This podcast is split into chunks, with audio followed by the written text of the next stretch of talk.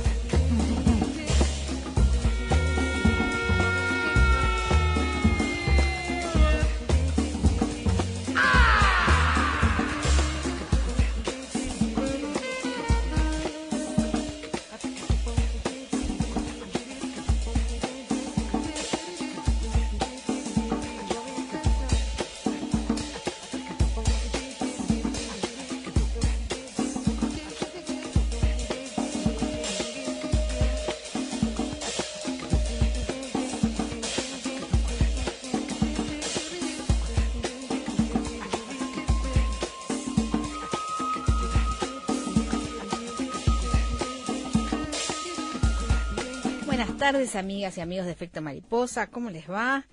Este día martes, mucho frío. No me diga que tiene frío, Juan Steiner. No, impecable lo suyo. Dicen que va a ser la última semana de frío. Yo no creo. Me parece que tenemos unos cuantos días más. Ahí está Gabriela Yudiche en producción. Y bueno, empezamos entonces esta tarde lluviosa. Antes de contarles eh, los contenidos del programa de hoy, les quería comentar algunas de las cosas que han llegado a nuestra mesa de trabajo eh, de varias editoriales. Son todos libros los que les voy a contar. En primer lugar, un, evento que yo creo que es este, bueno, uno de los eventos del año a nivel literario, que es la primera compilación del poemario de Orfila Bardesio, esta mujer integrante de la generación del 45, poeta, docente, eh, nacida en 1922 y fallecida en 2009.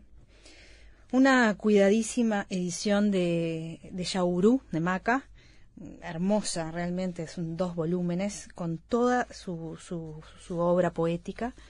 Su hijo, el guitarrista y compositor uruguayo José Fernández Bardesio, que está radicado en Alemania, vino a Montevideo para participar de la presentación de este, de este doble volumen eh, esto ocurrió el miércoles pasado en el Centro Cultural Terminal Goes, que además es un lugar que fue diseñado por la hija de Orfila, por la otra hija de Orfila, la arquitecta Cecilia Fernández Bardesio. Así que, bueno, fue un gran acontecimiento este miércoles pasado. El libro fue presentado por Luis Bravo y Isabela de Tesanos.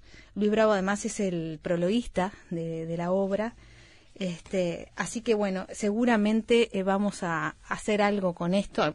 Estamos pensando en hacer algún programa un poco para profundizar en esta en esta integrante de la generación del 45 que no es de las más conocidas, pero que tiene una prolífica obra y que bueno, quedó este, patentada en este en esta doble edición de poesía editado por Yaguru. Así que bueno, vamos a, vamos a ver qué, podemos armar con esto para poder traer a, los responsables de esta, de esta magnífica obra. Otra cosa que nos llegó fue eh, el primer Premio Nacional de Literatura, eh, Un odio cansado de Martín Lasalt, está editado por fin de siglo. Em, eh, luego de sus primeras novelas eh, de gran intensidad, el primer premio de narradores de la banda oriental, Laxal construye esta, esta novela con agudeza y sensibilidad, con personajes extraordinarios, absurdos, conmovedores, torturados y crueles. Eh, es un en realidad no es una novela, es un libro de cuentos. Es el primer libro de cuentos de la SALT que venía de hacer novelas. Así que, bueno, eh, Editorial Fin de Siglo nos mandó ayer, este, ayer de tarde este, este volumen, este primer Premio Nacional de Literatura que recién fue editado. Eh, que también, bueno, pasa a, este, a la mesa de trabajo para hacer algún programa. Nos llegó también eh, una novedad para niños, y jovencitos de nuestro querido Sergio López Suárez, que es el segundo volumen de Anina, Anina Yatay Salas. En, este, en esta segunda edición, Anina fue promovida a sexto año A y se encuentra con novedades que alterarán la seguridad de su rutina. La nueva maestra será nada menos que Águeda, la docente más severa de la escuela, quien oculta un secreto que nadie podía sospechar. Giselle, su antigua enemiga, este año será compañera de clase y le contará el giro inesperado que tuvo su vida y la de sus hermanos. También llegará un nuevo alumno, Daniel, quien por su manera de ser sacudirá el corazón de la niña Capicúa. Bueno, este es un adelanto de esta novela infantil que tenemos ahora entre manos, eh, que bueno, nos la hizo llegar Sergio López Suárez Así que bueno, este, una gran alegría que las aventuras de Anina este, sigan corriendo para los, para los más chicos. Y por último, les quiero comentar un, una, una, edición de, también de Banda Oriental. Esta vez venimos de la historia, con el historiador Carlos de Masi. El libro se llama El 68 Uruguayo, el año que vivimos en peligro. Gracias, Carlos de Masi, porque ya tenemos el título este, este título que viene de la, de la, de la, del cine. Así que ya tenemos título para poder enlazar. Dice la contratapa, a mediados de los años 60 Uruguay se encontraba sumergido en la crisis más profunda de su historia. Los gobernantes mostraban su incapacidad para corregir la economía, mientras la sociedad comenzaba a reclamar soluciones cada vez con más vigor. Presionado por los organismos internacionales y amenazado por las dictaduras vecinas, el gobierno de Pacheco Areco aplicó una política de ajuste que debía ser acompañada de un fuerte embate represivo. El desborde del gobierno sorprendió a la, sociedad movilizada, que reaccionó con energía, pero que se sintió abandonada por las mayorías partidarias. Este libro describe el impacto de la política represiva y la realineación, de las fuerzas políticas, en un reequilibrio que marcaría los siguientes 50 años, un año bisagra del 68, como, como bien dice Carlos de Masi, profesor de historia de, IPA de, y de Centro de Estudios Interdisciplinarios Uruguayos. Así que un nuevo volumen para repasar y para revisar la historia reciente del Uruguay eh, de la mano este, de este, historiador, bueno, que nos tiene acostumbrados a cosas de gran calidad. Así que bueno, todo eso está en nuestra mesa de trabajo. No sé cómo vamos a hacer para procesar todo. Se ríe Gabriela. Algo vamos a inventar, Gaby. Algo vamos a inventar. Eh, bueno, así que bueno, bienvenidos a Efecto Mariposa y ya les contamos de qué va el programa de hoy. Aflojate un poco, encende la radio, no preguntes nada y disponete a escuchar durante dos horas algo realmente diferente. Déjate llevar por el Efecto mariposa.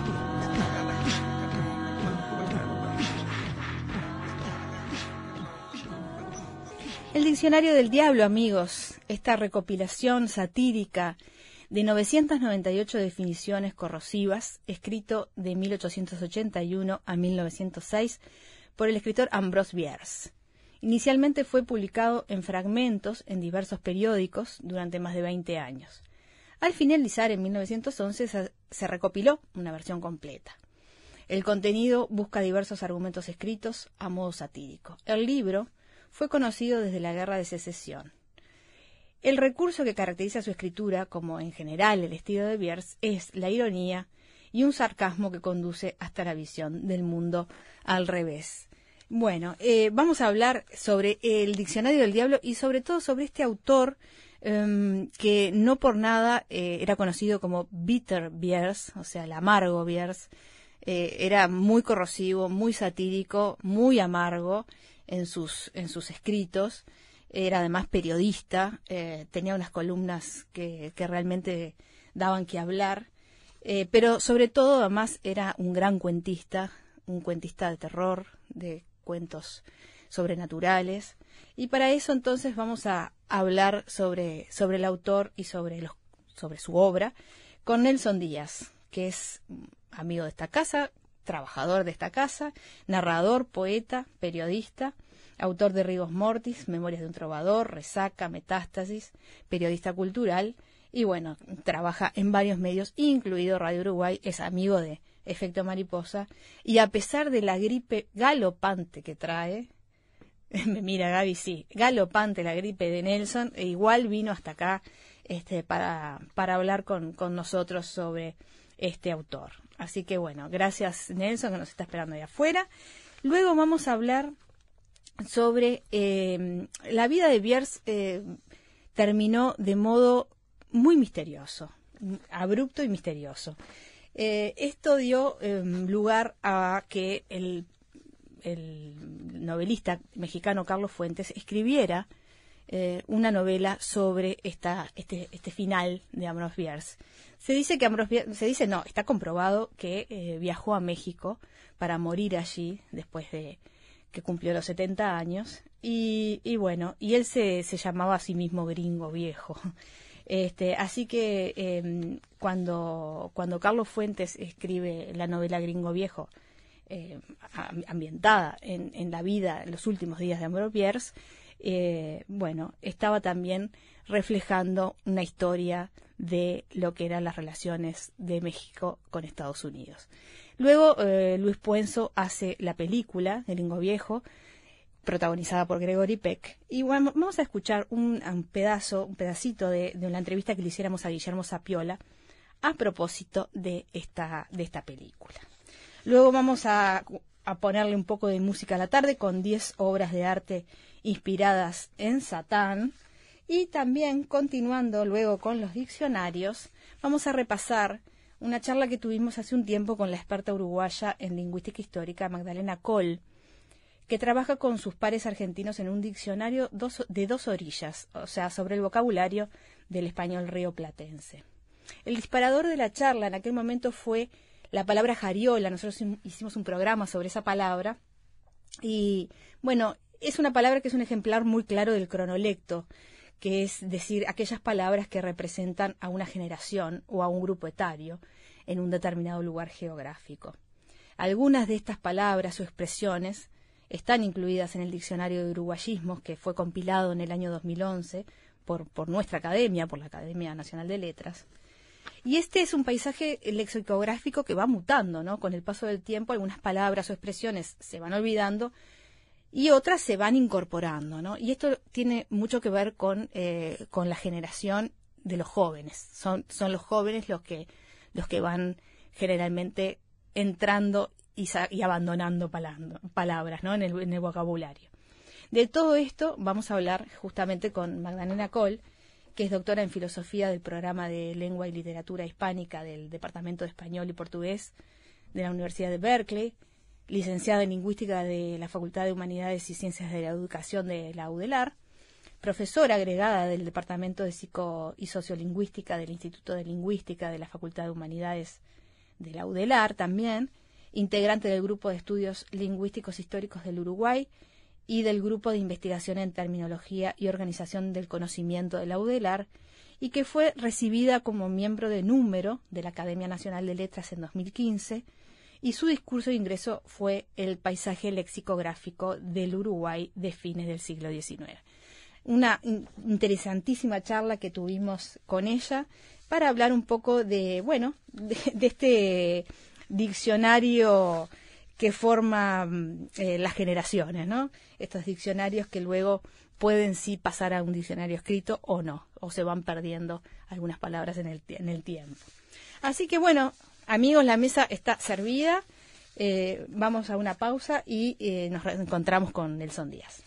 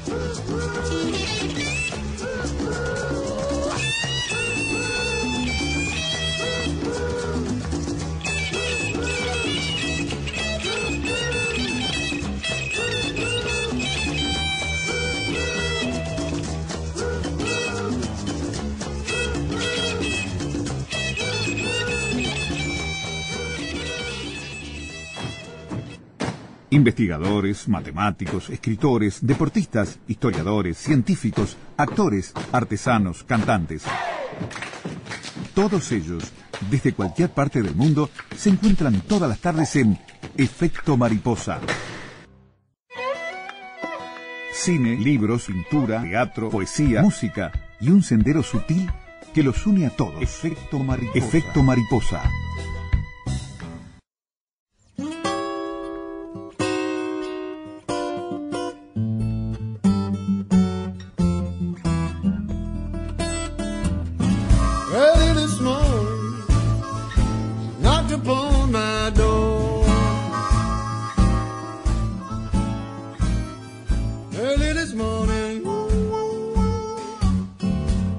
upon my door.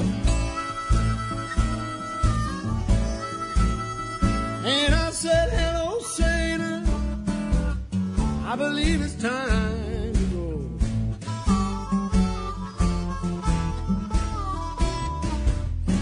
Me and the devil were walking side by side. Me and the devil. Nombrar a Ambrose Bierce es evocar la memoria ilustre de Edgar Allan Poe. Ambos cultivaron asiduamente el horror en la literatura, ambos padecieron el desprecio o la incomprensión de sus contemporáneos. Ambos murieron misteriosa muerte. En 1842 Poe había dado una receta famosa para escribir cuentos. Lo esencial, según él, era buscar un efecto único, ya fuera de horror, de misterio, de suspenso, y atenerse estrictamente a él. De los escritores posteriores a Poe, Bierce es quien sirve más fielmente esa regla. Sus cuentos producen siempre una impresión definida, a menudo desagradable, a menudo terrible, casi siempre memorable. Posee elementos de técnica que Poe desconoce. El final sorpresivo, el incisivo humorismo, la, lucidez la lúcida facultad descriptiva. Para algunos, críticos es Poe resucitado después de medio siglo y equipado con todos los sutiles perfeccionamientos que se han ido añadiendo al género. El que escribe esto es nada menos que Rodolfo Walsh, escritor, periodista argentino, eh, que fue el primero que tradujo a Ambrose Bierce al español en 1965. Y para hablar un poco de este famoso escritor desconocido, como lo nombra Walsh, tenemos a un famoso escritor conocido que es Nelson Díaz. Nelson. Buenas tardes, Caro. Un placer estar en, gracias en efecto mariposa. ¿eh? Gracias por hacer el esfuerzo de venir con esa gripe. un poco la voz, pero la voz tomada, pero bueno, es obviamente por las bajas temperaturas por aquí, por Montevideo y todo el territorio nacional. Ambrose sí, este Walsh lo define, lo define muy bien porque más allá de que su obra más conocida es el Diccionario del, Diablo, del cual vamos a, hablar después en extenso, es considerado un autor de, terror y hasta te diría de ciencia ficción. De hecho, este, nada más y nada menos que Lovecraft este, lo tomó y lo dijo públicamente como una de sus influencias directas, ¿no? que fueron casi contemporáneos. Mm. Lovecraft murió un par de décadas después, pero ya este Bierce este, era un escritor de culto, ¿no? Tanto para Lovecraft como para otros escritores. Y es interesante, yo creo que debe haber pocos autores, venía pensando eso, te diría, que está tan ligada esa ligazón entre su obra y su vida, ¿no? Hmm.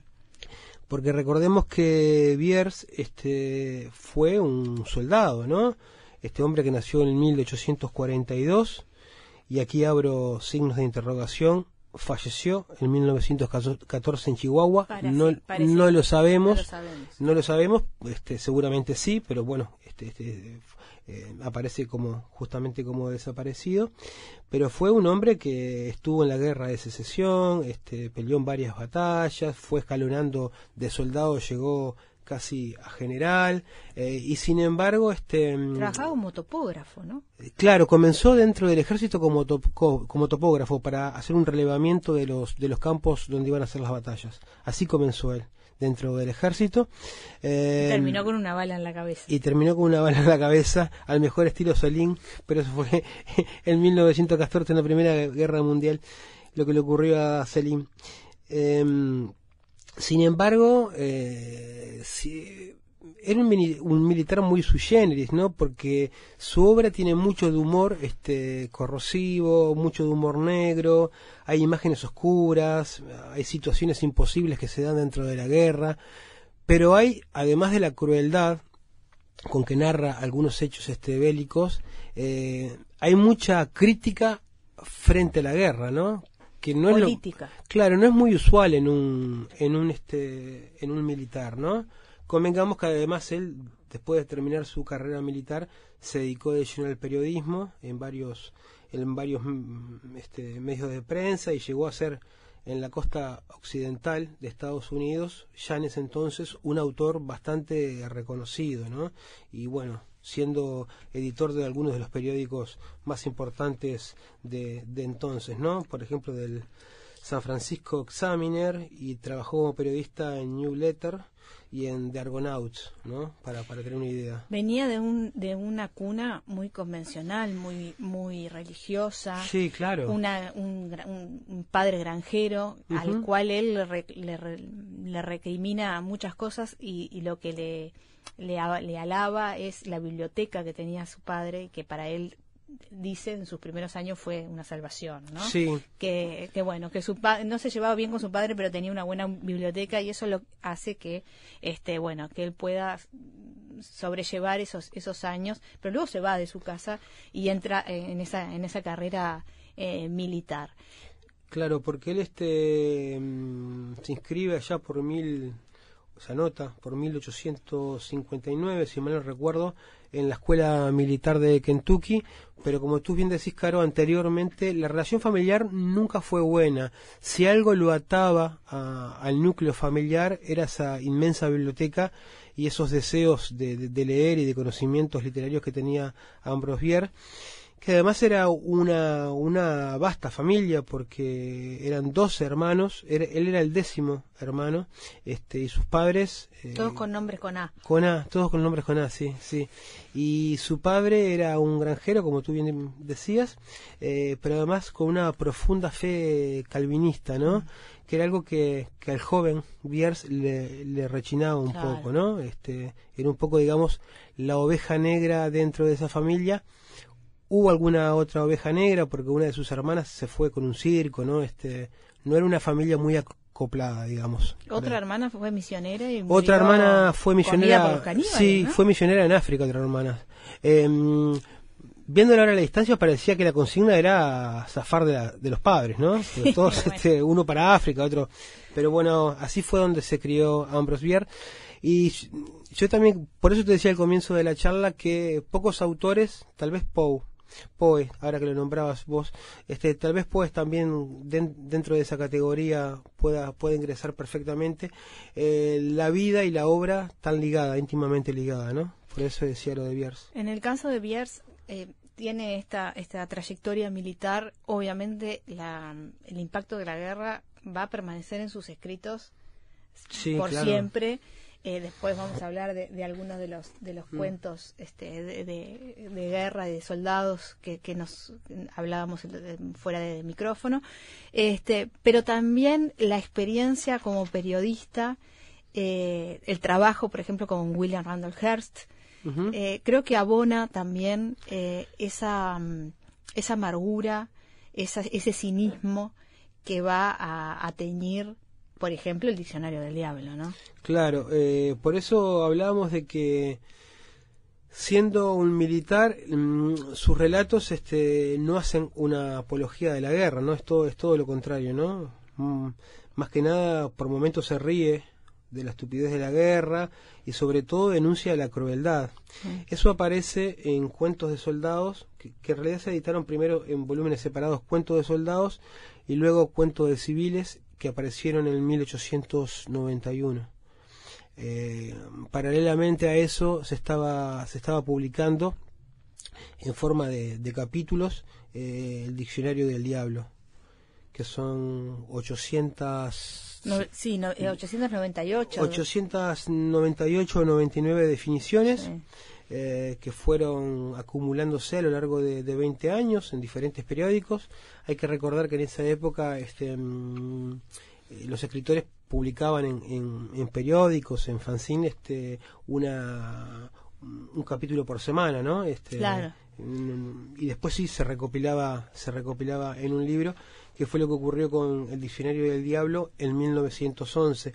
Pero mm, específicamente, tanto cuento de soldados como de civiles, este, habla, habla del tema de la guerra y en cuentos de Soldados, que está obviamente ambientado en la guerra civil de Estados Unidos, este, eh, se ríe, te decía de eso, y hay algunos cuentos que son magníficos, ¿no? Por ejemplo, uno que se llama Chicamagua, que está ambientado en la guerra, obviamente de secesión, allá por 1860, que es el relato de un niño de seis años, y vos fíjate lo que hace Bierce. En ese relato este, hay un chico, seis años, este, jugando con, con un trozo de madera al que simula ser un sable, ¿no? Jugando con ese mm. trozo de madera eh, en, el campo, lejos de medianamente lejos de la casa familiar, y empieza a internarse, internarse, internarse en el bosque jugando con, con la madera como que fuera un soldado, ¿no? A modo de sable, hasta que se encuentra con un conejo, un conejo de verdad, un conejo real, y el chico este sale corriendo le asusta el conejo, ¿no? Eh, lo asusta la dulzura de un conejo.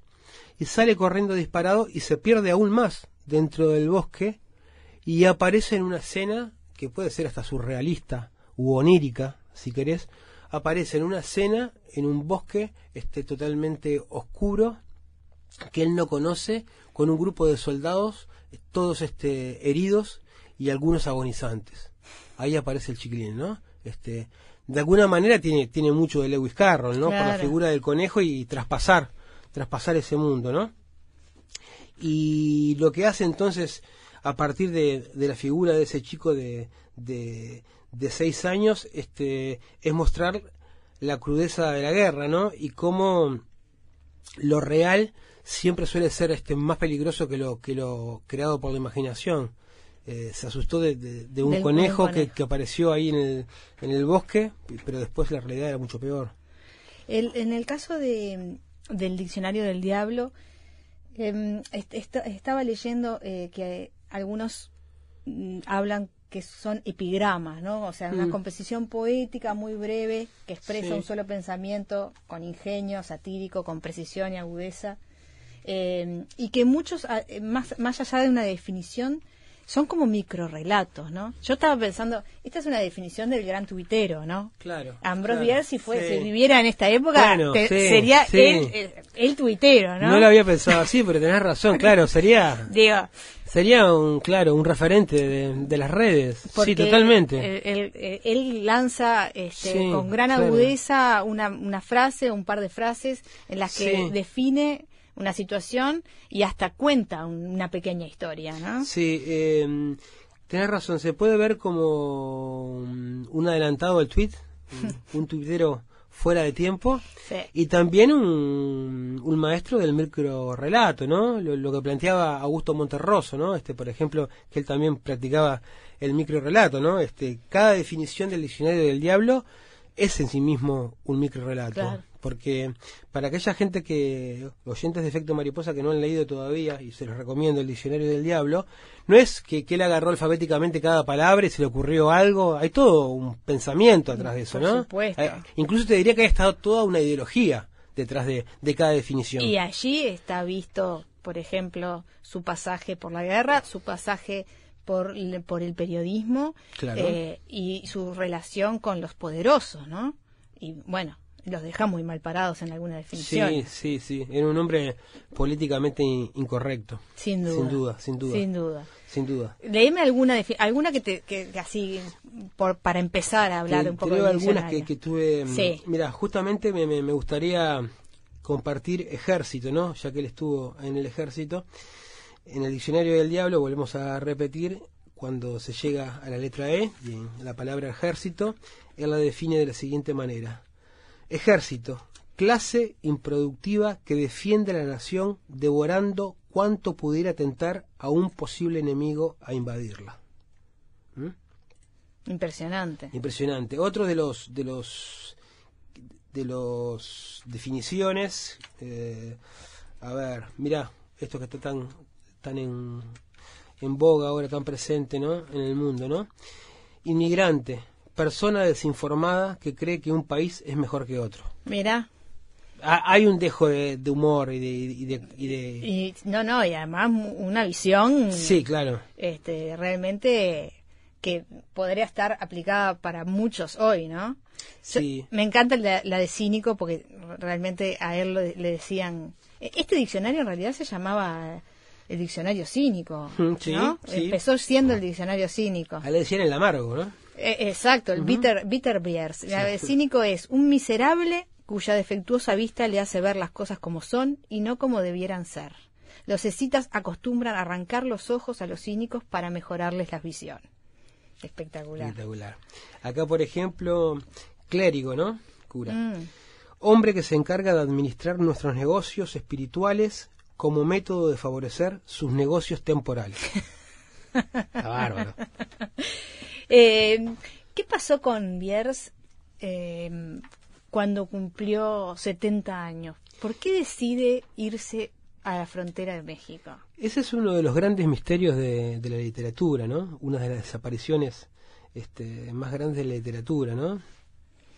Eh, Biers tenía en 1913 ya casi 70 años, hace un recorrido por, aquellos este, viejos campos donde, donde estuvo batallando y decide finalmente, decide em, cruzar México por lo que sería el paso, en aquel momento que estaba en construcción además el, paso, primero pasa por, Washington y mm, se une al ejército de, de Pancho Villa hay una, hay una, una de las teorías es que se une para pelear junto con el ejército de Pancho Villa.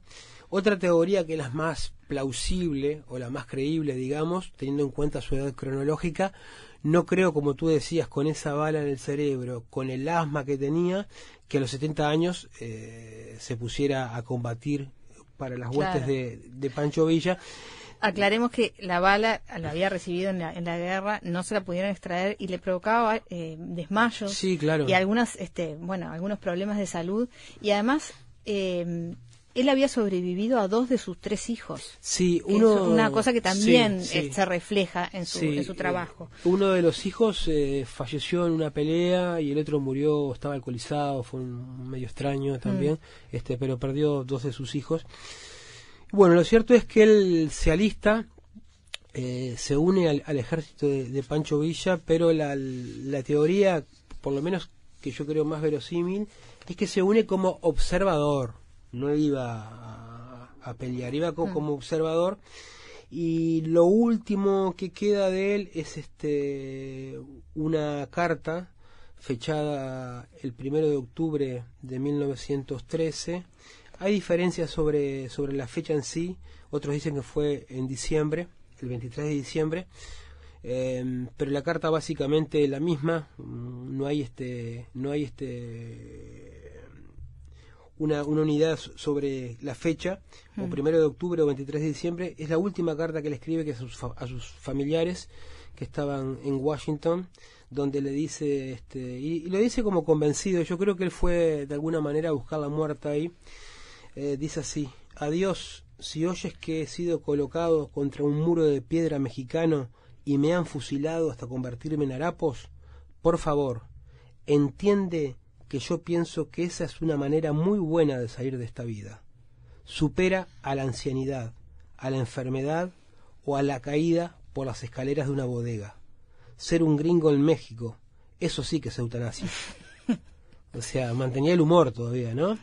y prefería morir este contra un paredón mm, este creo que había había vivido demasiado a lo mejor sí, había vivido demasiadas cosas eh, había sufrido la guerra la pérdida de sus hijos el, el el, poder que, lo había mutilado intelectualmente porque lo habían despedido de varios de los de los periódicos donde había trabajado porque no toleraban su eh, su frontalidad y su cinismo a la hora de escribir y, bueno, y obviamente eh, acá mm, pensando en lo que fue Ambrose Bierce para, para América Latina, eh, algunos estudiosos de la obra de él dicen que, por ejemplo, Borges había deliberadamente omitido en la antología de literatura fantástica que armó con Bioy y con, y mm. Ocampo, había omitido a Bierce y no, sabían, no sabemos por qué. En realidad puede haber dos posibilidades. O que Borges bebió demasiado de la obra de Bierce y no le convenía, que O que, o que Bierce era, era un, escritor demasiado grosero para lo que en aquella época eh, se, consumía, digamos, este, literariamente en, en América Latina. ¿no? Eh, pero era, un, era un, personaje, un escritor incómodo, muy incómodo. Claro, era fue un escritor muy incómodo, em, incluso cuando, cuando trabajaba en periódicos, este, como, periodista en, sus artículos. Em, yo creo que, que Vierces este, decide irse para México por, bueno, un poco por lo que pone en esta carta, ¿no? Este, que era preferible morir este fusilado frente frente a un muro hecho harapos en México que caerte por una escalera, ¿no? Este, una muerta así de anciano, él, no la preferiría. Pero además la, el misterio no, se resolvió nunca, pero sí hay una pista firme que lo, lo, está en la enciclopedia británica, eh, que supone que, que murió en enero de 1914. y ahí tenemos por lo menos una... Un, sabemos que fue en 1914 que desapareció, pero ya tenemos mm. un mes exacto en enero en Ojinaga, en ese, en ese sitio. Al parecer este porque según un sacerdote que, lo documentó además, que se, se, llama, se llamaba Jaime Lienert, eh, atestigua justamente que eh, ejecutaron por fusilamiento en el cementerio, mira vos justo en el muro del cementerio de hmm. este pueblo, a un gringo viejo. Nunca nombra a Ambrose Bierce, pero sí a un gringo viejo. Se supone que ese gringo viejo era el señor Ambrose Bierce. Y es de ahí que saca Carlos Fuentes el nombre de su novela. Exacto, Dicen también, hay otra hipótesis que dice que eh, fue, hasta el, fue hasta el cañón de, que volvió de México, fue hasta el cañón de Colorado y se suicidó allí, pero bueno, no, no, está tan fundamentado como esta, esta hipótesis.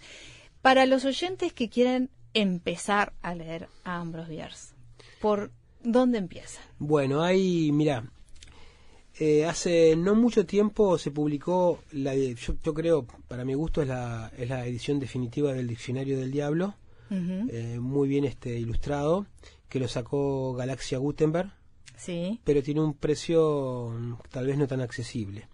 Yo les recomiendo que con un poquito de tiempo y paciencia transitemos Tristán Narvaja, eh, mm, librerías de viejo, librerías de usados y ahí pueden conseguir, ya le digo, con un poco de tiempo revolviendo el diccionario del diablo. Yo traje aquí la edición de, de Banda Oriental. Oriental, sí. Una edición este que tiene unos años y traje también cuentos de soldados, en este caso es Biblioteca Básica Universal, el, Centro Editor de América Latina, mira si tendrá años este libro.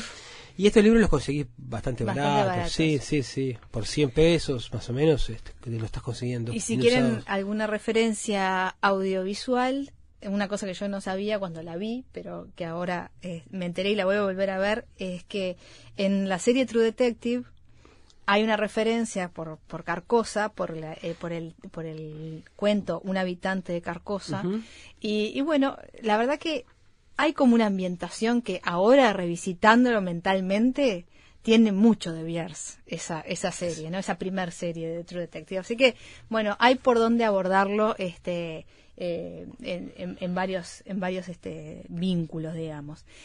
Nelson, gracias por estar en Efecto Mariposa, gracias, por venir con esa gripe. A, ustedes siempre es un placer estar aquí en, Efecto. les quiero decir que además esta, este programa fue idea de Nelson vos fuiste que me propusiste hacer Ambrose ah, y el diccionario del diablo y les, quiero comentar que el diccionario del diablo está entero en, en internet para, para si lo quieren este, visualizar, capaz que no lo pueden descargar, pero sí leerlo.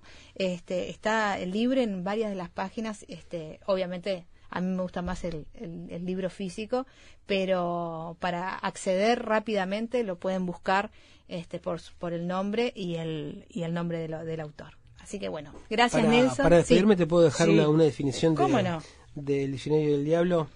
Esta es destino y tiene dos definiciones. Una es justificación del crimen de un tirano y, la otra la otra de destino es pretexto del fracaso de un imbécil.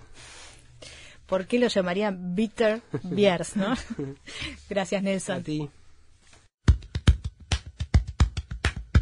Siempre sabremos cómo empieza, pero nunca cómo termina.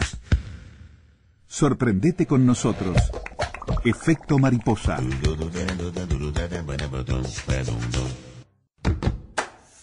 Lo único seguro es que el sol sale por la mañana y se oculta en la noche. Lo que sucede en el medio es culpa de efecto mariposa.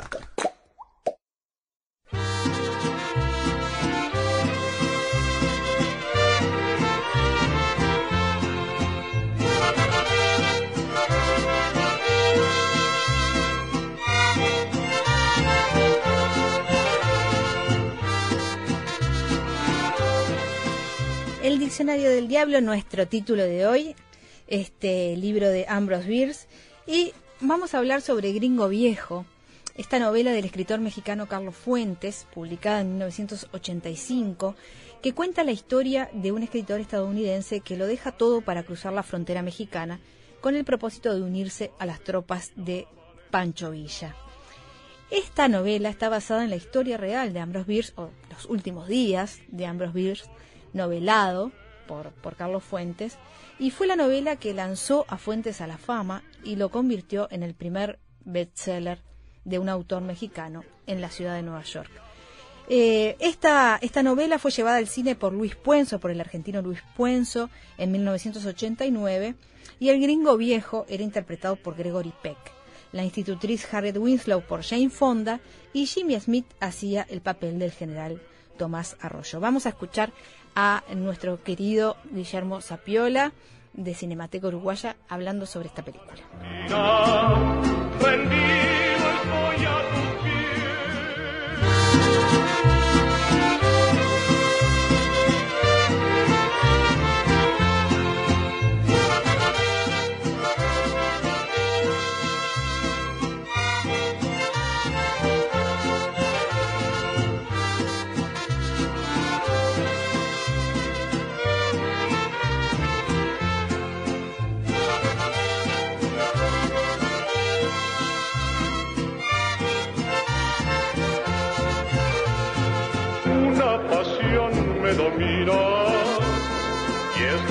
me hizo venir.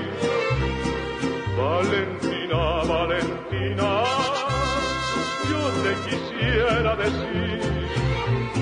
Dicen que por tus amores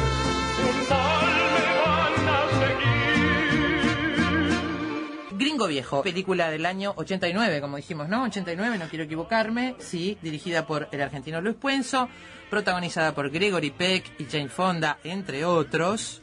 Eh, y que cuenta la historia, una historia basada en una novela de Carlos Fuentes, eh, que ficciona un supuesto final del escritor Ambrose Bierce, que sabemos fue a México, con la idea de morir de una manera romántica y mucho más gloriosa que la muerte de viejo, como dice él.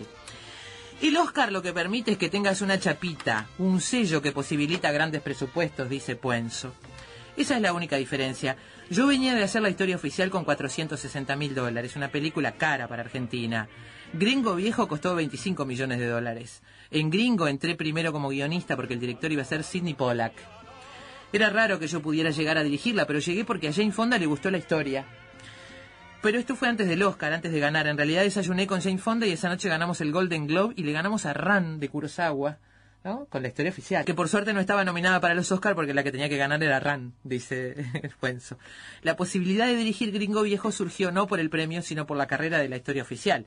Sí, después de haber ganado el Oscar, fue posible que Jane Fonda me propusiera como director de una película de esa envergadura y que la Columbia aceptara. Esa es la diferencia central. A qué nivel de presupuesto podés acceder, algo que no siempre es una ventaja. Yo no recuerdo si cuando yo vi Gringo Viejo tenía claro que el director era argentino y que era Luis Puenzo. Creo que no. Que no tenía claro, que vi Gringo Viejo, seguramente, no la vi en el cine, seguramente la vi en alguna matiné de algún canal abierto de televisión, mirá lo que te digo. Pero bastaba con que estuviera Gregory Peck y con que hubiera una historia de la Revolución Mexicana como para que me pareciera. No sé si podemos decir que la película tiene un gran valor fílmico, lo veremos, pero vamos a conversar con Guillermo Sapiola sobre esta historia. Hola Guillermo, ¿cómo te va? enterándome por algunas entrevistas que ha dado Luis Puenzo sobre cómo llegó a esta película y los precios que tuvo que pagar. Él dice que, que, siempre hay que vender el alma, que sabe que hay que vender el alma al diablo cuando uno pisa Hollywood, ¿no? Eh, entre otras cosas, le dijeron que la película tenía que ser sobre la relación de amor entre el general Arroyo y la maestra, que estaban juntos en dos escenas de la película. Él dijo, vamos a filmar de nuevo. Le dijeron, no, no, no, hay que quedarse con esto que hay. Es complicado, ¿no? Bueno, eso es Hollywood pero tampoco estoy tan seguro de que eh, en el caso de Puenzo le haya costado tanto hacer la transición, porque recuerdo... dice que no.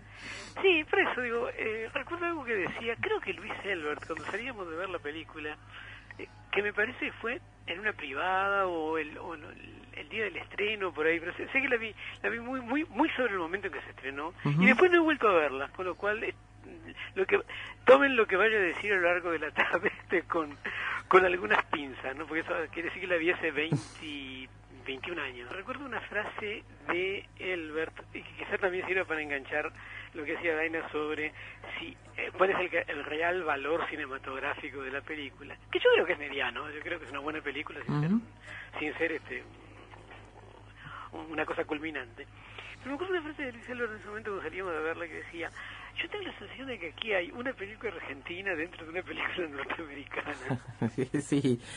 Eh, estaba, estaba, Contreras también, ¿no? Estaba con Contreras también. Bueno, Jimmy Smith, que por supuesto es... es, un latino, pero que estamos acostumbrados a verlo en Hollywood. Claro, es un latino hollywoodense.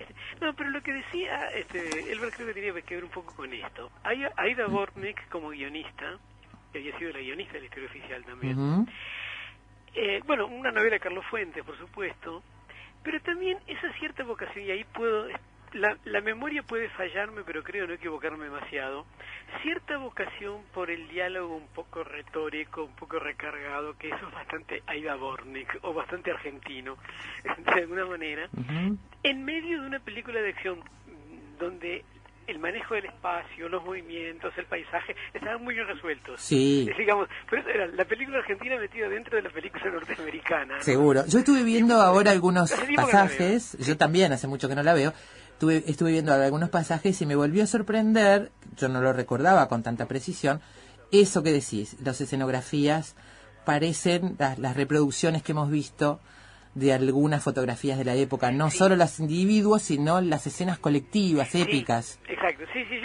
yo, yo creo que lo que más recuerdo de bingo Viejo es eso y la personalidad de Gregory Peck, ¿no? O si me preguntas el, el argumento en detalle, este, probablemente se me escape, pero visualmente hay cosas que uno sigue recordando como que funcionaban, este, y eh, el viejo Peck... Es es, de esos tipos que siempre que yo siempre digo llenan pantalla no Absolutamente no le pidas que actúen demasiado, no es necesario. Este, con estar ahí se alcanza para que ya ocupen un, lugar en la pantalla. Además, yo que la, historia misma es atractiva. claro. la, historia empieza por eso. Ambrose Bierce es un personaje interesante, más allá de que la película sea una ficción. Claro. Hay, una, cantidad de, de, cosas que por lo menos a los, a los cinéfilos veteranos y lectores veteranos, sospecho que, que la película nos resuena por varios lados, ¿no? Por, por Fuentes, por Bierce, por la Revolución Mexicana, por, Jane Fonda. Por Jane Fonda, hay, ¿no? varias, hay cosas al mismo tiempo que hacen que la... Hay una cosa bien interesante que es, esto desde el título, ¿no? El gringo viejo, yo no leí la novela de Fuentes, pero pero esa cosa de el contraste entre una cosa tan autóctona y tan étnica como es la Revolución Mexicana con estos personajes que vienen de otro mundo, con esa idealización de lo que es este esta parte del mundo, ¿no?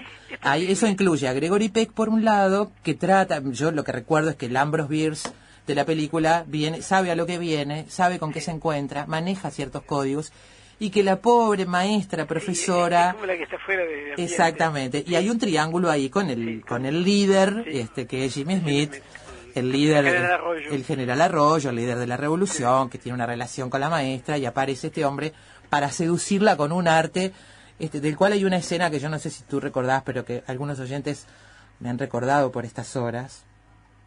Una escena donde él está con la maestra, después que la maestra lo salva teóricamente de un supuesto fusilamiento que los revolucionarios iban a, a llevar a cabo contra él. Lo único que hacen es asustarlo, que es bastante, ¿no? Y el hombre sale de ahí y dice, bueno, pero en definitiva hay que entender a esta gente, yo me metí con sus códigos. Este, qué sé yo. Y, entonces empieza a hablar enseguida con la mujer y le dice que, él, las mujeres antes suspiraban, este, que parece ser una cosa, el suspiro y de las mujeres está bastante presente en la película, y, y, este, y le dice, suspiraban en mi bigote y se entregaban a mí, este, y bueno, y los tiempos han cambiado, ahora soy un hombre viejo, y entonces ella le pregunta, ¿y qué hacía usted para que suspiraran? Y entonces él empieza a hacer un largo cuento de una mujer que conoció que era muy joven, a la que le prometió que iba a ser el poema más maravilloso del mundo para ella. Dice, he, vivido 50 años después de eso, he escrito mucho, eh, he escrito muchísimo y ese poema este, nunca, nunca tuvo un destinatario y ahora, frente al paredón, cuando la vi a usted, supe que usted era ella y que el poema era para usted. Y la besa. Es cierto. Y entonces él le termina diciendo, esto es lo que yo hacía, usted acaba de suspirar.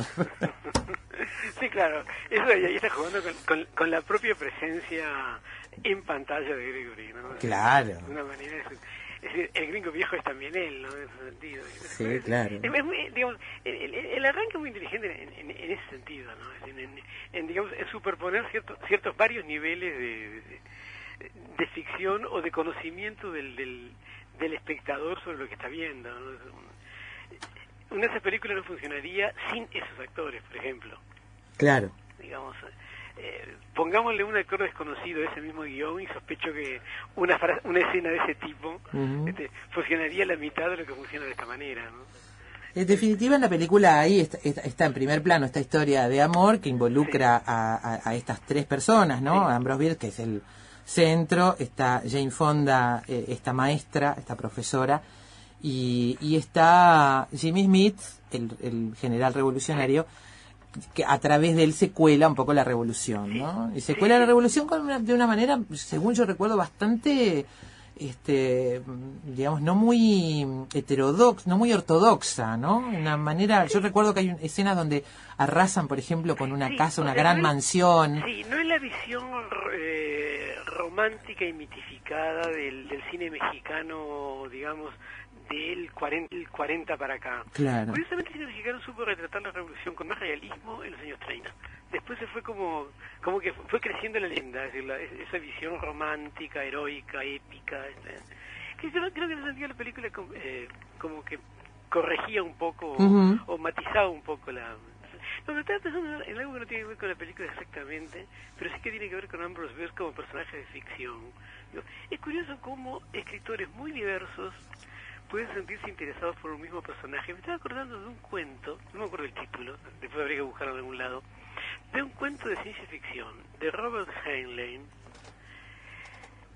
donde Ambrose Bierce es protagonista también en México, pero 100 o 150 años después, en el siglo XXI, y la novela es cuento fue del siglo XX, hay unos personajes que buscan a una mítica comunidad de inmortales que viven en algún apartado lugar de México. No me acuerdo, no me acuerdo por qué, es lo que los ha vuelto inmortales. Uno de ellos es Ambrose Supongo que es el misterio, ¿no? Sí, claro. Este, el, hecho de el no saber qué pasó con, eh, digamos, crea ese tipo de leyenda. Batir las alas en cualquier parte del mundo provoca de este otro lado un fuerte sacudón en las tardes de la ciudad. Efecto mariposa.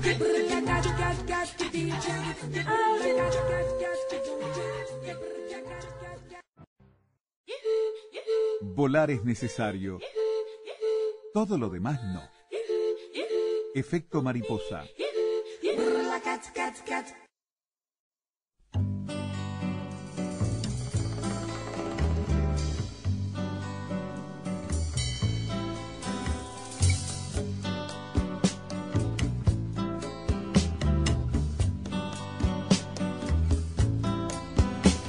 Las doce marcaba el reloj de la sala rendido de sueño la luz apagué, cuando oí una fuerte voz que me llamaba y aparecióseme Lucifer. No tiembles de miedo, me advirtió que es falso lo que te han contado los curas de mí. Conozco tus trucos, le dije al diablo, búscate otro Fausto y déjame dormir. El cielo que sueñas contestó enfadado. Es un club privado de gente formal. Yo vengo a llevarte de viaje conmigo al país del que nadie ha vuelto jamás. Y con El diccionario del diablo de Ambrose Bierce, nuestro título de hoy para efecto mariposa.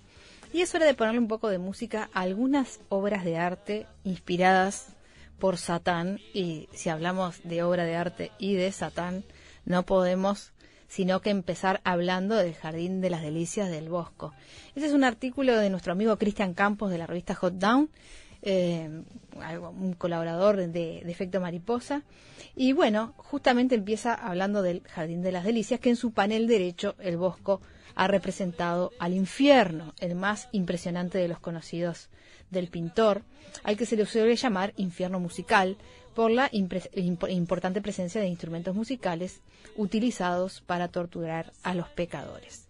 La escena está presidida por una gigantesca figura antropomórfica, el hombre árbol, el gran engañador, el diablo que mira al espectador y algunos asocian a un autorretrato del bosco.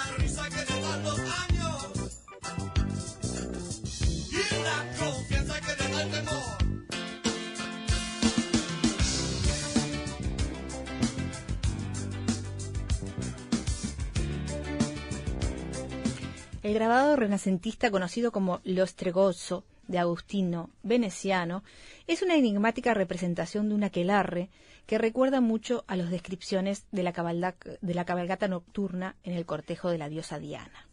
En él, una malévola bruja con la boca abierta, el cabello en desorden y ubres secas, agarra un caldero humeante y monta un esqueleto monstruoso y fantástico. Su mano derecha enfila hacia la cabeza de un bebé de una pila de infantes a sus pies. Una de las copias del grabado se encuentra actualmente en el Museo Nacional de Bellas Artes de Buenos Aires.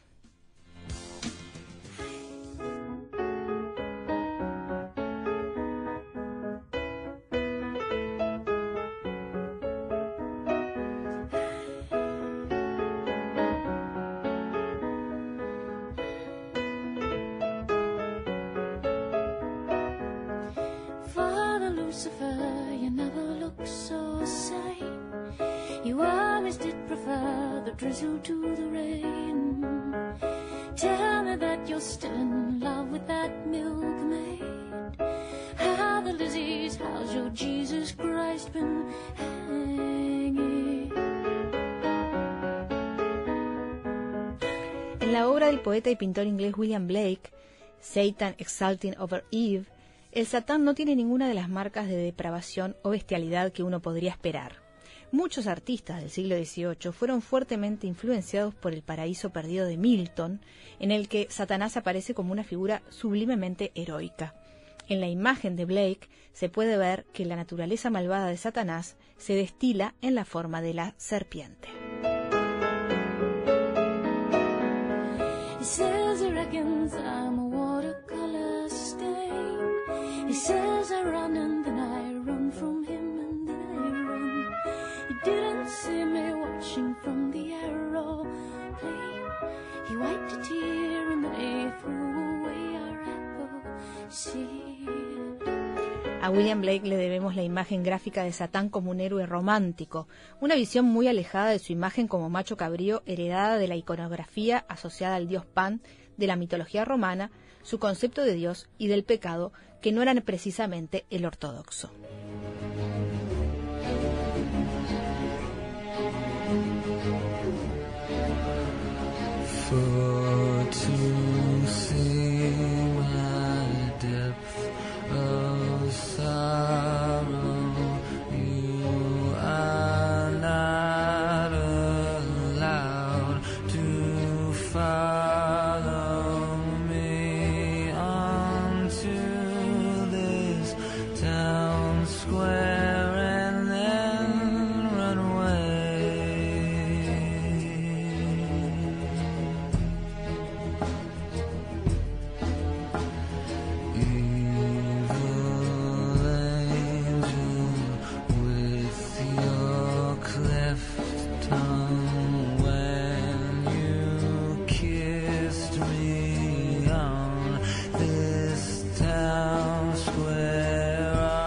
no es el cuadro más aterrador de Francisco de Goya, El aquelarre es la obra dedicada a la brujería más conocida del español.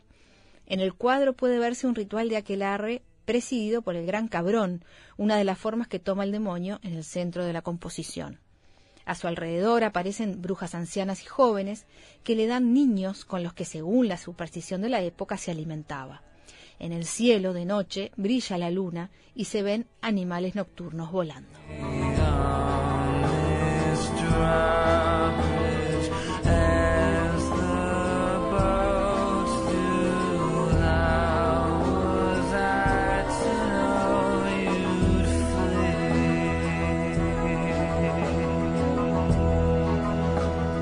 Pero lo que convierte el cuadro en aterrador es la mirada vacía y perdida, casi catatónica de Satán.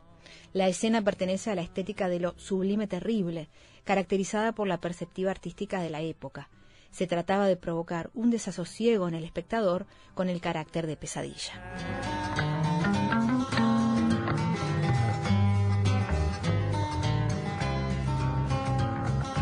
I lit up from Reno, I was trailed by flaming hands. Didn't get to sleep that night till the morning came around. sit out and run, but I take my time. A friend of the devil is a friend of mine. I get home before daylight, just might get some sleep tonight.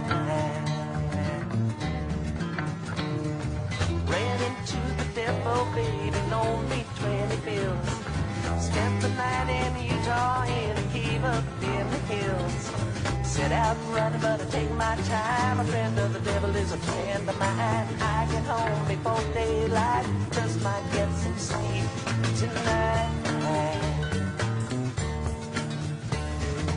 El artista francés Louis Boulanger dibujó La Ronde du Sabbat, la Ronda del Sabbat, una litografía para ilustrar uno de los poemas de odas y baladas de Víctor Hugo.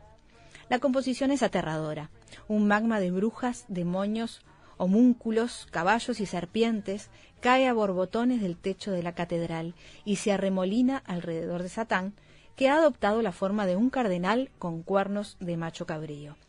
A su alrededor, un puñado de monjes casi tan terroríficos como los del nombre de la rosa, sostiene antorchas y lee un libro indeterminado cuyo contenido se supone no augura nada bueno.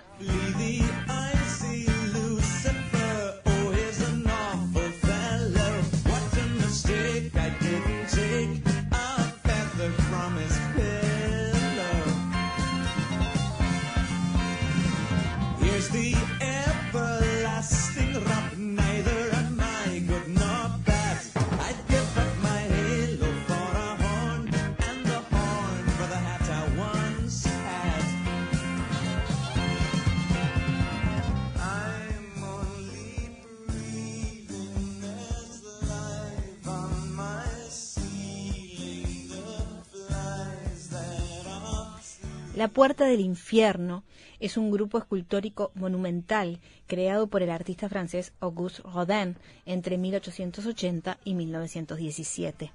La obra está compuesta por distintas figuras inspiradas principalmente en la comedia de Dante Alighieri y Las Flores del Mal de Jacques Baudelaire. La historia comienza en 1880, cuando Edmond Touquet, ministro de Bellas Artes de Francia, encomienda a Rodin, entonces tenía 40 años, la creación de una puerta monumental para el Museo de las Artes Decorativas. El proyecto del museo fue cancelado, lo cual fue un duro golpe para el escultor, quien continuó trabajando en la Puerta del Infierno durante el resto de su vida.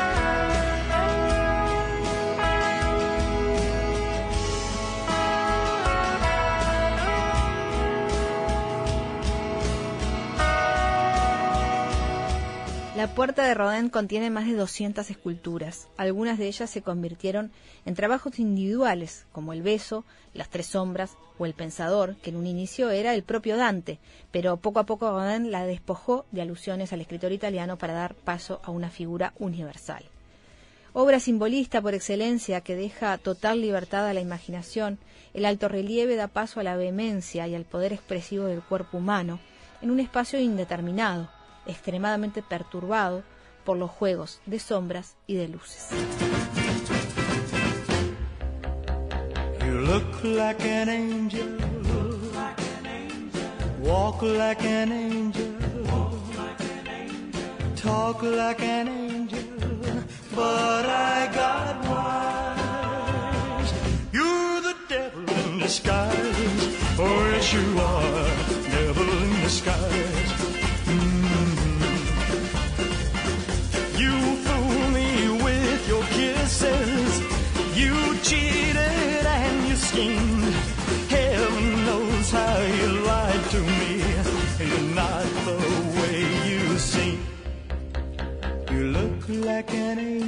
El Satanás del escultor francés Jean-Jacques Fercher es una de las obras más conocidas de eso que los franceses llaman romanticismo negro. La escultura de bronce mide casi 80 centímetros de alto y muestra a un Lucifer pensativo envuelto en unas gigantescas alas membranosas.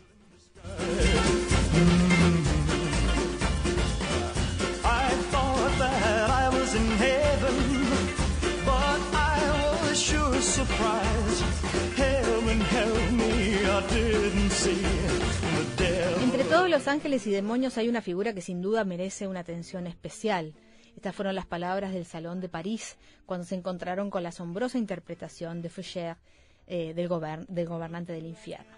Encapsulado dentro de sus alas, con la barbilla colocada cuidadosamente sobre su mano, Satanás aparece como una figura bastante solitaria. Su frente ya se arrugada mientras mira a la nada en particular. Fecher demuestra cierta empatía hacia la situación del diablo. Él es a la vez melancólico e infernal, pero extrañamente identificable. Como tal, el autor representa la identidad esencialmente humana de Satanás.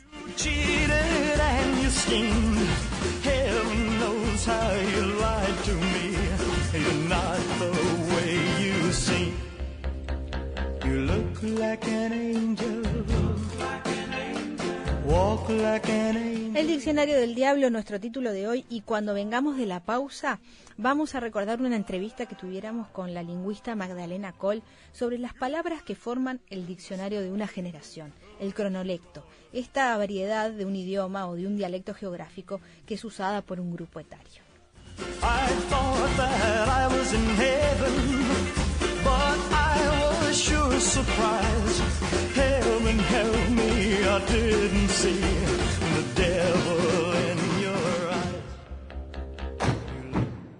Investigadores, matemáticos, escritores, deportistas, historiadores, científicos, actores, artesanos, cantantes.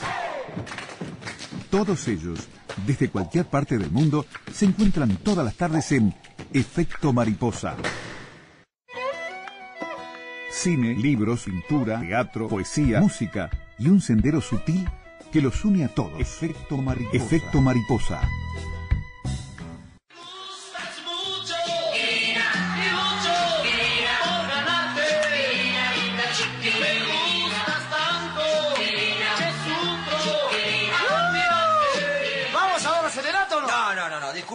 prendo también, lo que quieras, pero eso no. Tenés razón, Guido, tenés razón. Yo la estuve pensando recién mientras me hacía de brushing, la pensaba y decía... No va, no va, no va, porque si el viejo se pone loco, me tira un balde de agua del piso 22, hermana gorda. Claro, y pensaste en otra cosa. Y, tipo de... Estoy en una intríngulis chingulis que no sabe ¿Qué? Que tengo un lío en el marote, estoy perdido como turco en la neblina, no sé, no sé qué hacer. Pensé recién algo, y si le regalo una cajita de música... Esa con la bailarina clásica que está... Es romántico no, eso, es muy chongo eso, ¿no? ¿Cómo va a ser choto? Es lindo eso. No, choto no, ah, chongo. no, no, no está, digamos, no es un regalo para ella. Sí, porque es una mina bacana, le gusta las pilchas, le gusta la cosa finoli. Ya sé, se me ocurrió una idea, una idea linda.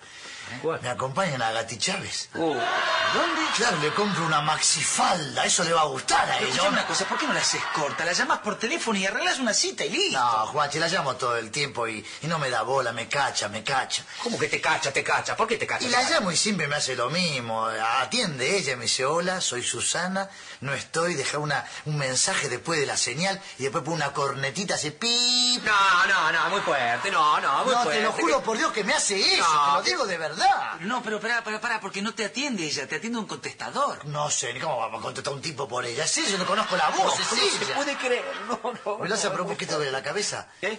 A ver si tenés el mal de ojo. ¿Querés que venga mi tía Irma? No, no quiero que te vía tu tía, no, quiero. Pero te cura el mal de ojo. Bueno, si no, te anda a tomar una aspirina que hay en la cómoda. Anda ya, anda. ¿Sabes qué? La voy a tomar. Anda, anda. Tenés razón, voy a tomar una aspirina. No, es muy fuerte esto, muy fuerte, viejo. Siempre está, está piantadino este. Bueno, Enrique el Antiguo. Eh, un hallazgo me parece como sketch. Este sketch de del programa de Franchella con un Guillermo Franchella en blanco y negro, en un mundo en color, en un mundo actual en color, y él anclado en los 70 y de los 70 para atrás.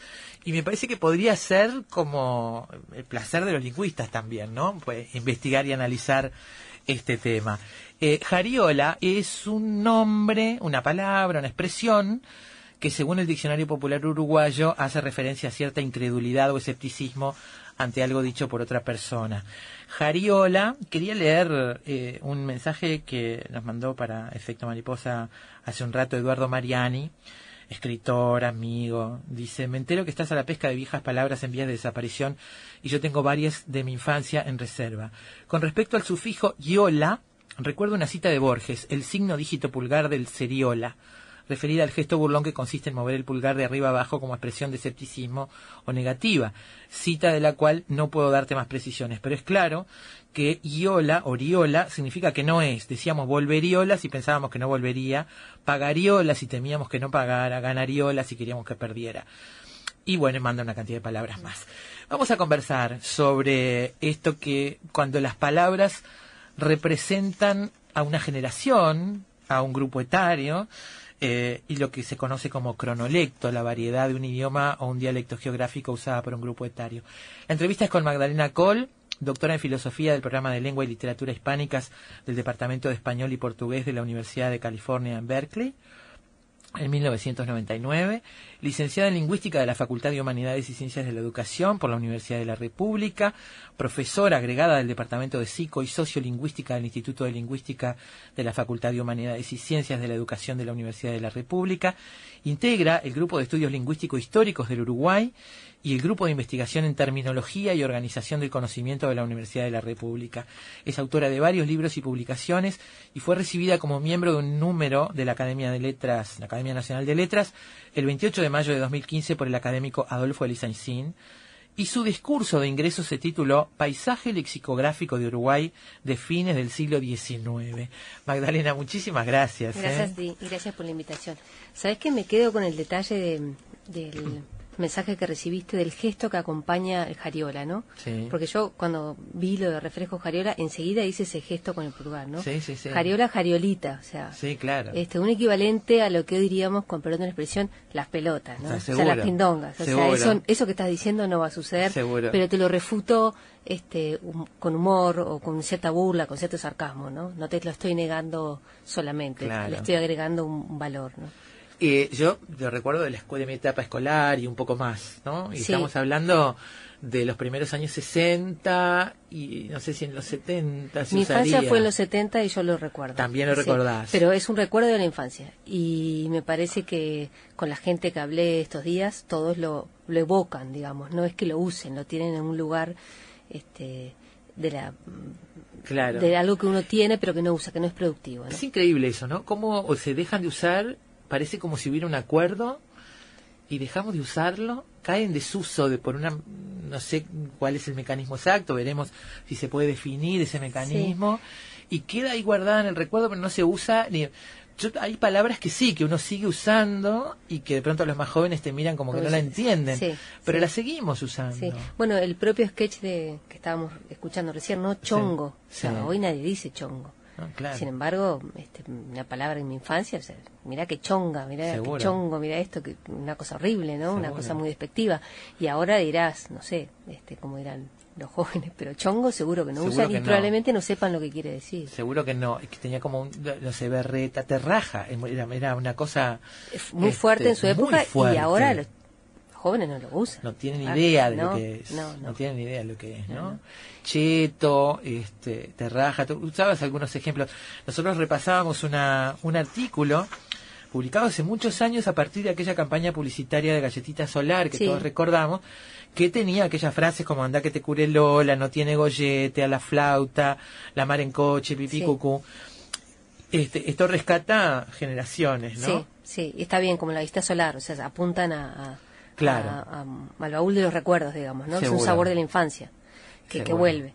Este, y la lengua es eso, ¿no? Es cambio de dinamismo y va a cambiar y va a seguir cambiando. Y quizás algunas palabras mueran con la generación que, que, la dejó de usar, pero seguramente otras van a seguir creciendo y metiéndose en la lengua con otras funciones, otros valores.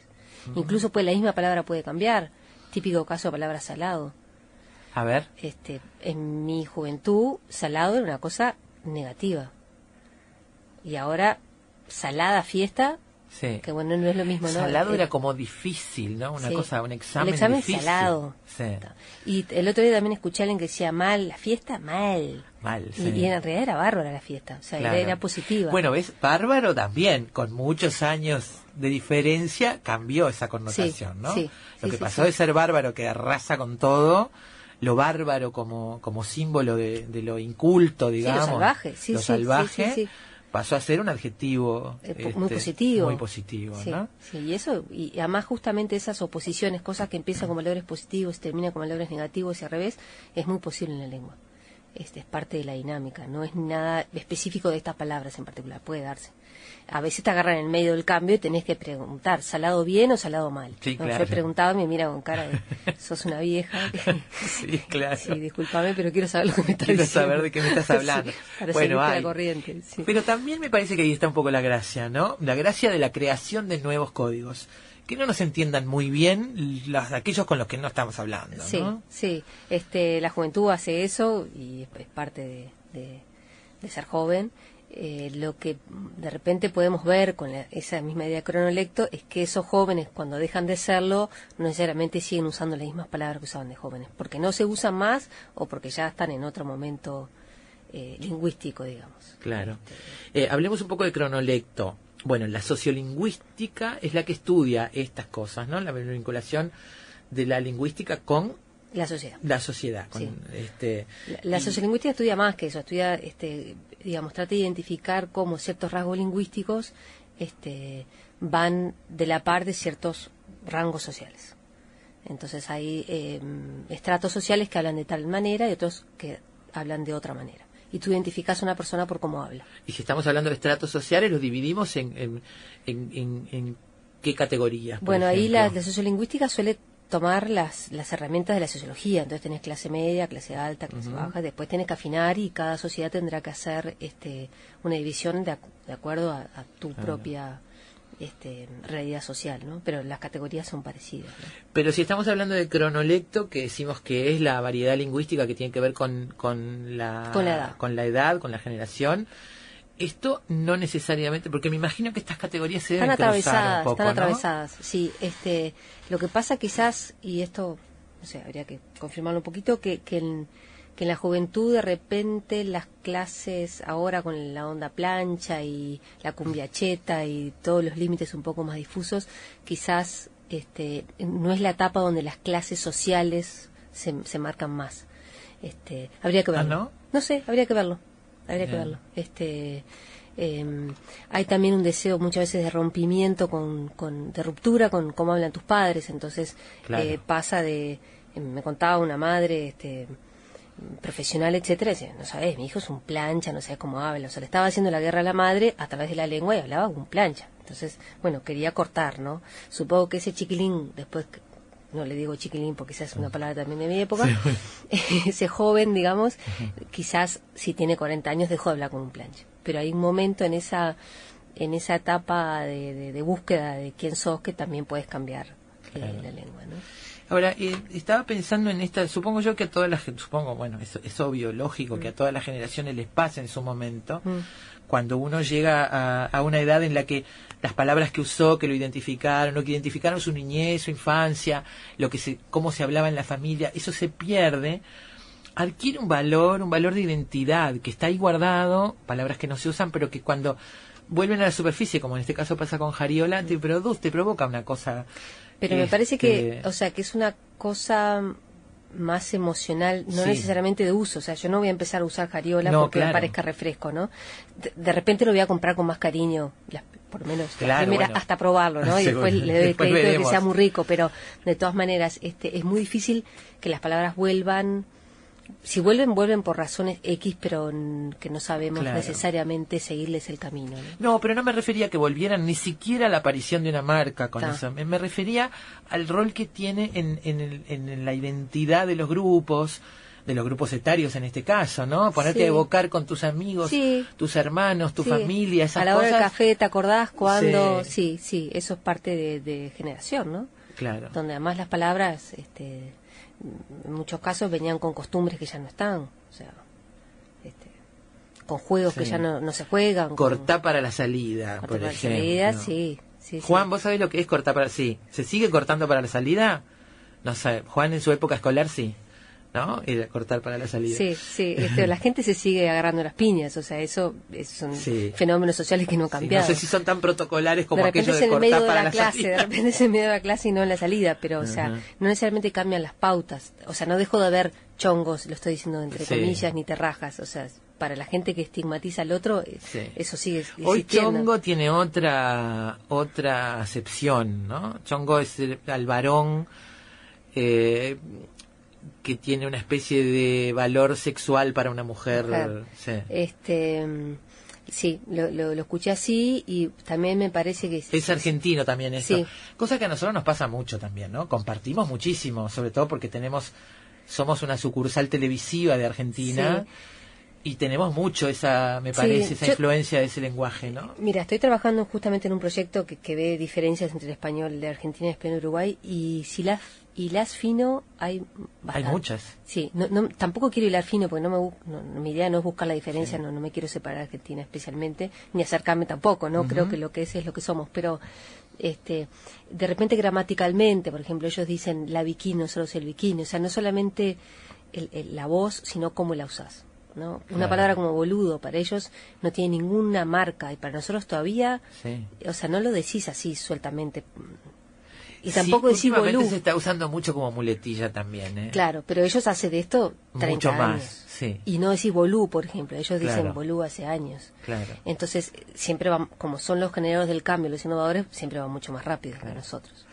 No sé hoy por hoy si se, se, identifica igual, pero por ejemplo, la palabra cargar en el, un fardo, mm. este, me está cargando recién ahora, hace un tiempo, para Uruguay significa lo mismo que para Argentina. Durante mucho tiempo me está cargando significa mm, me está insinuando, se está insinuando, me está buscando, quiere algo conmigo. Sí, sí, eso, y en, cambio Argentina, en Argentina era bromeando, siempre fue, me está cargando, me está tomando el pelo. Sí.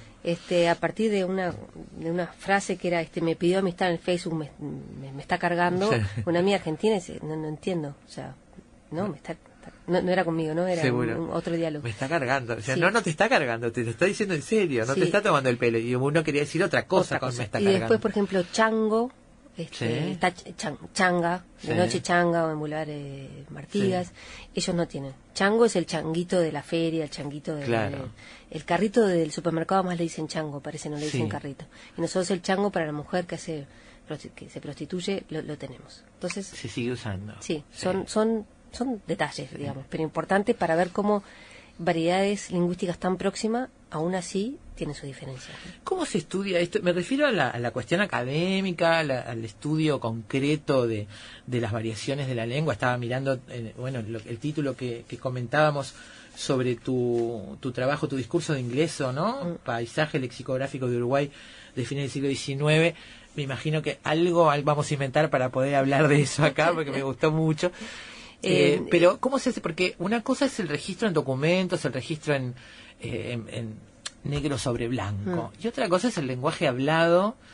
Que es mucho más este lo que pasa es que la metodología y la herramienta van a ser muy diferentes no o sea, cuando trabajas con el siglo XIX solamente tenés documentos. solamente tenés documentos. Entonces la sociolingüística histórica tiene un déficit que, después lo puede este, trabajar y explotar, etcétera. Eh, hoy por hoy tienes que hacer entrevistas. No, se, te ocurre trabajar sobre documentos. Si sobre cómo se habla hoy. Pero si yo hago lingüística histórica, entonces yo solamente trabajo con, documentos. En el caso del discurso de ingreso, trabajé con vocabularios, el vocabulario de que pone Acevedo Díaz en Nativa, el que pone Zorrilla San Martín en Tabaré. O sea, ¿por qué estos escritores, nuestros primeros escritores, digamos, o de los primeros o los más este, que, se, instalaron luego como nuestros escritores, ponen un anexo como vocabulario. ¿Por qué? ¿Qué hay atrás de eso? hay una, una, una idea de que estás hablando diferente que en España. Y si lo querés decir y querés explicarlo, entonces pones yacaré, ta, ta, ta, ta, ta, ta. Este ñandú, xx. Este, hay una, empieza a haber una conciencia de que nuestro español es diferente y eso lo ten, o sea, tenés, por eso te digo, hay un déficit de material, pero el material que tenés lo puedes explotar muchísimo y, habla por sí, por sí mismo. Eh, pensando en los diccionarios que hay sobre la, forma de hablar de Uruguay, palabras que son exclusivamente del Uruguay. Siempre recuerdo un ejemplo que ponía el maestro Ovaldía mm. en una charla en la radio, este, donde él decía que portátil, mm. el uso de la palabra portátil para la lámpara que se pone en la mesa de luz es solamente en Uruguay. Es decir, portátil bueno, también está, está quedando viejo eso, no sé si se sigue usando mucho, pero, pero identifica solo eso, o sea, no es el adjetivo, sino el sustantivo portátil. este, si tú te en, en, los diccionarios, este, eh, estoy pensando en dos obras, ¿no? el diccionario de no el diccionario de uruguayismo de Culdemones que de la década del 90 y el diccionario de español uruguay que es de del 2011, eh, no buscan palabras que sean exclusivas del Uruguay, buscan describir cómo se habla acá pero en eso, en esa redada caen palabras que se usan en otras partes. Claro. Porque me parece que, que la, esencia de la lengua no es buscar que lo, exclusivo de tu lugar. Y de repente una palabra como gotija, por ejemplo, este, o, el uso, o el sobreuso, a veces no es la palabra, sino la frecuencia como se usa, son palabras mucho más este, frecuentes, usadas, este, que atraviesan todos los estratos sociales. Tú decís acá en este artículo sobre la publicidad de las galletitas solar que también nos esperan algunas palabras. Yo me imaginaba como mucha gente dice que nos espera el tango para que nos guste. Sí, sí, este, o el buen vino, ¿no? Este, esos gustos que vienen más, con la edad. Em, a ver, no, lo he estudiado el tema, por eso es una mm. cosa más. Seguramente mucha otra gente lo estudió y sabe, este, probablemente ya esté estudiado, pero, mm. pero te digo lo que me parece a mí. Em, así como los jóvenes tienen una manera de hablar, los, los abuelos tienen una manera de hablar. Este, y yo intuyo que vamos hacia ahí. Este, evocando quizás a nuestros abuelos, yo cuando me burlo de alguien le digo, ay, cabecita de novio, cabecita de novia, cosa que se mi abuela, nadie, lo dice. Este, y después hay cosas, justo hablamos ayer en, una reunión familiar que decía, bueno, este, yo no decía malas palabras, pero ahora que estoy vieja o viejo, digo malas palabras pero antes no decía. Y se dan como autorización. Tengo permiso, está. Y antes me reprimía porque mis hijos eran chicos, porque no sé, y ahora nada, salgo. Este, o por ejemplo, cómo te referís a tus padres, ya no decís cuando sos mayor, no decís este mami, papi, no decís mamá, papá, mi madre, y muchas veces de grande la llamás por el nombre.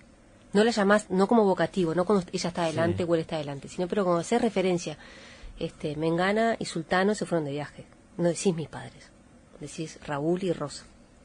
No sé, no sé, estoy tirando para, para que pensemos, porque en realidad no, no, no, no lo puedo comprobar, no lo estudié y no, es mi campo de estudio, porque lo mío es la lingüística histórica. Pero para estudiarlo.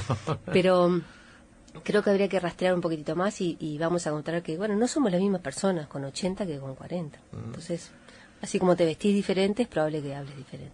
Yo creo que en todas las generaciones los adultos hemos dicho que los jóvenes no están hablando bien y que están empobreciendo el lenguaje. todas las generaciones. A cada uno le parece que su situación es dramática con respecto a lo que viene, ¿no? A mí me, muchas veces me acusaron de eso cuando era joven. Este, este... eso, eso en lingüística se llama tradición de la queja.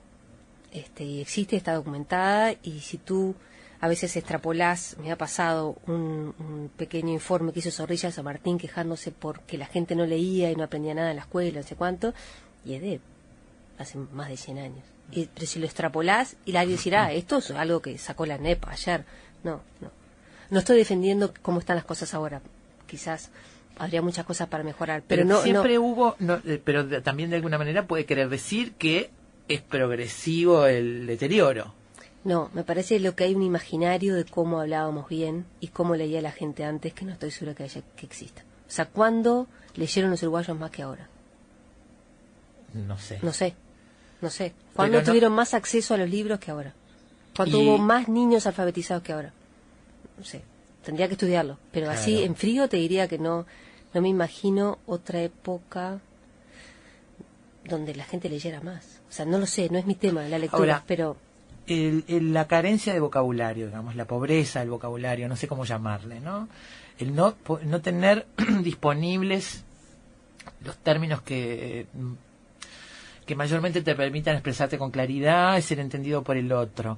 Es una carencia de la etapa de juventud que después se recupera, se, amplía con la experiencia. Eh, hay gente que puede ampliarlo y gente que no.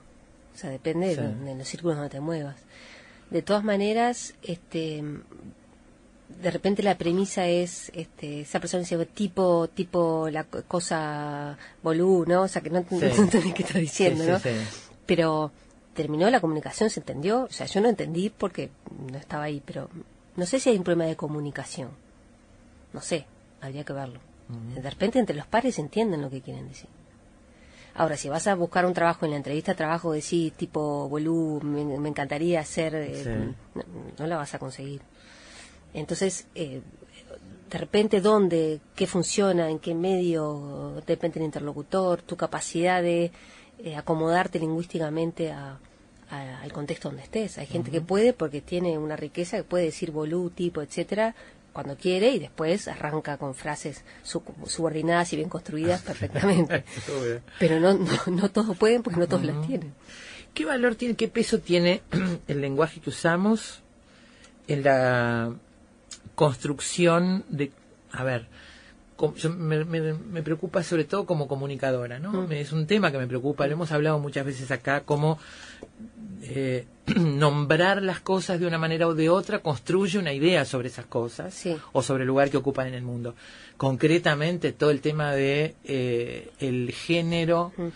el tema de, eh, muchas veces el tema de de las informaciones que tienen que ver con cuestiones delicadas como el abuso infantil, este, este, ¿En qué medida eso construye símbolos y construye el, uso del lenguaje? El lenguaje que usamos construye una idea sobre qué pensamos del mundo o cómo creemos que debe ser visto el mundo. Sí, este, la relación entre lo que puede cambiar, cómo hablamos y la realidad no es lineal. ¿no? Este, porque tú puedes hablar con términos muy políticamente correctos, igual ser una persona muy racista, o sea, no, pasa tu comportamiento, no pasa necesariamente por cómo hablas. Sin embargo, hablar con respeto ayuda.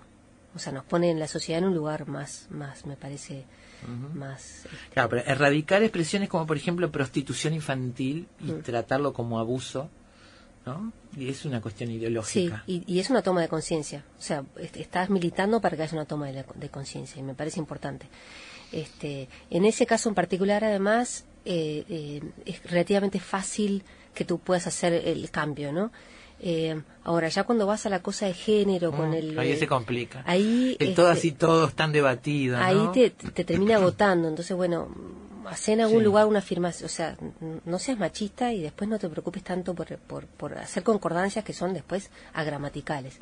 Pero en el caso anterior me parece que es claro y, es fácil, es un cambio fácil y aparte... Es el que me parece a mí con más claridad como para expresar lo que quiero decir. Este, el otro día también escuché alguna expresión donde tuvo sexo con alguien de 14 años, no, no tuvo sexo. Eso, o sea, no empieces el titular con, más que nada con los titulares, o sea, no pongas este, eso porque está mal. Este, me parece que ahí podés este, hacer un trabajo como más eh, directo. Ahora, cuando te vas con las concordancias gramaticales, a mí yo me agoto. Llega un momento sí que agota, sí, Este, no genero conciencia, genero fastidio. este, este, más allá de eso, de que además tenemos que tener cuidado de gente que se eh, viste con ropas este, muy políticamente correctas cuando habla y sigue siendo la misma. Hay, este, hay, me parece que hay cambios de paradigma que llevan tiempo y eh, ahora nos estamos metiendo en otro terreno, pero, la tiene que ver con esto. Este, llevan tiempo y en el medio uno mismo evoluciona, uno cambia, se supone que para mejor, este, en, esa, en ese cambio de paradigmas, pero pero también este en el medio quedan muchas cosas que es como tú decís, como doble Sí, por eso me parece que tener cuidado para que no te distraigas con eso y no sea lo más lo, que oculte tu, tu, actitud. Pero en otros casos, bueno, realmente te, molesta algunos titulares que sí saber. No, no es así, no es así, o sea, no la mató por amor, no, no, no, no, no fue crimen pasional, no pongas crimen pasional. Lo mismo que decir que dos chicas que fueron este, solas, viajaban eh, solas. ¿no? Este, ¿Qué es viajar solo? cuando vas con otra persona. seguro. Este, pero me parece que en su momento, cuando salió esa noticia triste por cierto, fue también una campaña este, en las redes de toma de conciencia, ¿no? De, que no, viajas solo cuando viajas con otra persona, viajas solo cuando viajas solo, una sola persona, no dos. Este, no necesitas un hombre para estar acompañado. Entonces eso sí. No se diría de dos varones que viajan solos. No, no. Claro. Así que eso, este, y, bueno, después por otro lado la, la, lengua tiña a veces de de palabras que son objetivas que son descriptivas, le dan un valor. Acordate cuando apareció la idea, el concepto de infanto juvenil. Si infanto juvenil es una etapa de la vida, Es un infanto juvenil, entonces un niño, después un infanto juvenil, un joven. pero se empezó a cargar con dos infantos juveniles, a saltar, no sé qué. Infanto juvenil quedó como, como sinónimo de delincuente. sí. Sí, yo me acuerdo hace muchos años en, en, en un comercio en el Chuy, este, íbamos con mi hermano caminando y nos encontramos con un cartel que decía moda infantil e infanto juvenil. Nos pareció un disparate y sin embargo estaba correcto desde el punto de vista del lenguaje. Y aparte era, era sos un infanto juvenil, como así con ese tono, o sea, sí, sí, tengo 14 años, que soy, claro. Pero bueno, la lengua va por esos caminos y, cambia de esa manera y, a veces puedes tener mucho cuidado en o te gustaría que fuera por otro lado, pero va por ese lado. O sea, estigmatizaron infantes infanto con y yo no la puedo usar más. o sea, se acabó. Salvo que, no sé. Ya no tiene más el valor que tenía. Sí, claro. Eso pasa muchísimo. Magdalena, muchísimas gracias. Gracias, ¿eh? gracias, por haber venido hasta acá, este efecto mariposa. Magdalena Col, amigos. Bueno, hablamos de cronolecto y de varias cosas más.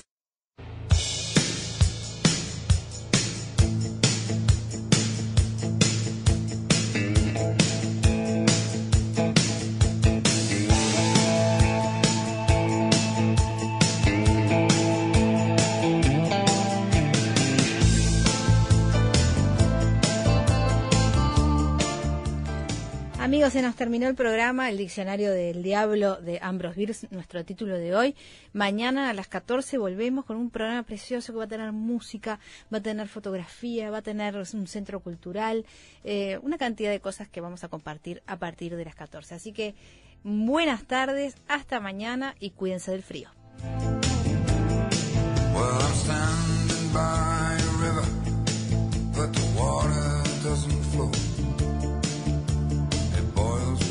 poison